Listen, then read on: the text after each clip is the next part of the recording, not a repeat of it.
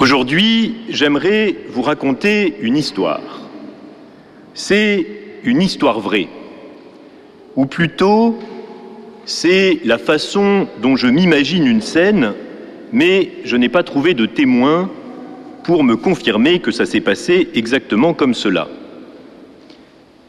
Nous sommes le soir du 30 septembre 1897 et l'histoire se passe au ciel ou plutôt, elle se passe juste avant l'entrée du ciel, dans la file d'attente des âmes tout juste défuntes et qui attendent leur jugement particulier.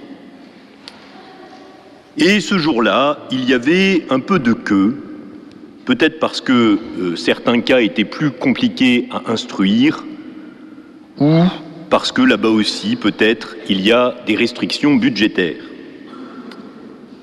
Et dans la file d'attente, les âmes discutaient entre elles. Qu'est-ce que je vais donc pouvoir dire si on m'interroge se demandait une première. Moi je suis tranquille, dit une autre, j'ai fait toutes mes communions.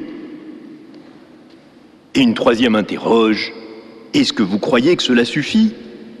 Je vois tant de choses dans ma vie qui ont manqué. Et c'est à ce moment-là qu'une nouvelle âme arrive dans la file. Alors on lui demande Qui êtes-vous donc? Je suis, répond-elle, une sœur carmélite de Normandie. Oh s'exclament plusieurs personnes. Vous, vous devez être tranquille en voyant votre jugement particulier arriver. Vous devez avoir plein de choses à présenter à Dieu. L'offrande de votre virginité, les heures passées à le prier, les sacrifices, etc., etc. Oui, dit la carmélite, j'ai fait tout cela. Et même, vous ne pouvez pas imaginer à quel degré. Mais, au soir de ma vie, comme je l'ai si souvent dit, je veux paraître devant la Trinité bienheureuse les mains vides.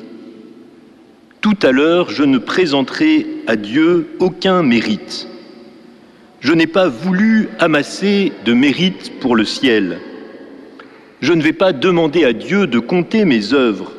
Je sais bien que pour lui, elles sont toutes entachées d'imperfection. Et je veux dire à Dieu ce que je lui ai déjà dit sur la terre. Mon Dieu, je veux me revêtir de ta propre justice et recevoir de ton amour la possession éternelle de toi-même. C'est ainsi que parlait, ce soir-là, dans la queue du ciel, la petite Thérèse de Lisieux. Vous l'aviez peut-être reconnue. Alors sa situation et son discours ne sont pas exactement les mêmes que la cananéenne d'aujourd'hui. Thérèse nous parle du salut éternel de l'âme, alors que la cananéenne demande un salut temporel du corps. Hein. elle demande la guérison de sa fille et dans le même temps aussi son repos, car elle doit sans cesse euh, veiller sur elle. Et puis le sens littéral de ce passage d'évangile nous entraîne à voir comment, dans le dessein de Dieu, le salut vient des Juifs. Mais malgré ces différences, ne sentez-vous pas qu'il y a euh, un grand accord entre la petite carmélite de Normandie et la mère de famille cananéenne. Dans un cas comme dans l'autre, elles appuient leur espérance sur la bonté de Dieu et sur rien d'autre. Et c'est bien cela qui convient. Parce que qu'est-ce que nous pourrions présenter à Dieu pour l'impressionner? Tout le bien que nous avons fait vient de lui. Alors sans doute, nous y avons mis d'une autre, et euh, sans doute ce n'est pas rien. Mais comment savoir si cela pèsera assez par rapport, par exemple, au mal que nous avons fait?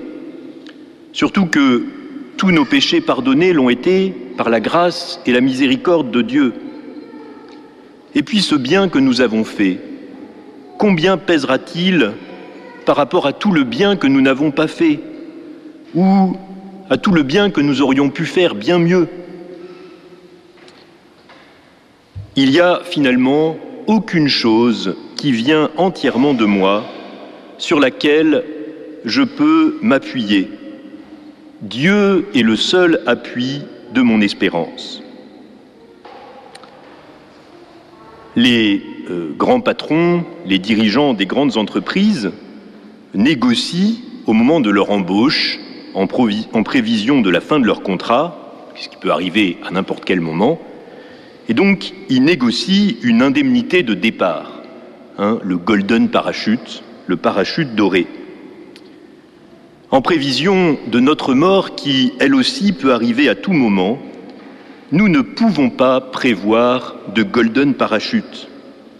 Hein, la seule chose à faire, c'est de s'entraîner en cette vie à sauter sans parachute, dans la confiance, entre les mains du Père, lui qui nous soutient, lui qui nous relève et lui qui nous attrapera au vol. Et comme le, psalmiste, nous disons aux uns les chars, aux autres les chevaux ou les golden parachutes, à nous d'invoquer le nom de Dieu, ou encore Sauve-moi Seigneur en raison de ton amour, non pas en raison de mes mérites, mais en raison de ton amour. Alors certains vont peut-être demander, avec peut-être un peu de malice, mais alors, ça sert à rien de faire le bien. Est-ce que je ne vais pas arrêter mes efforts puisque tout repose sur Dieu?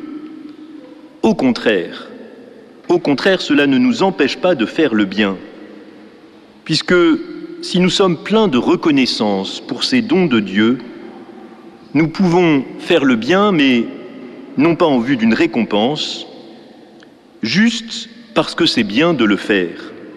Et comme le disait encore la petite Thérèse, je veux travailler pour ton seul amour, ô mon Dieu, dans l'unique but de te faire plaisir, de consoler ton cœur sacré et de sauver des âmes qui t'aimeront éternellement. Comme elle ou comme la cananéenne, nous pouvons nous présenter devant Dieu comme des mendiants. Prends pitié de moi, Seigneur. Les miettes me suffisent. Et c'est cela qui nous permet de rendre grâce profondément ensuite pour tous les biens reçus de Dieu, pour tous ces biens que nous ne méritons pas et que nous recevons plein de reconnaissance. Et c'est cela aussi qui peut le mieux nous pousser à répandre autour de nous cette bonté, à faire le bien autour de nous. Vous avez reçu gratuitement, dit le Seigneur, donnez gratuitement. Amen.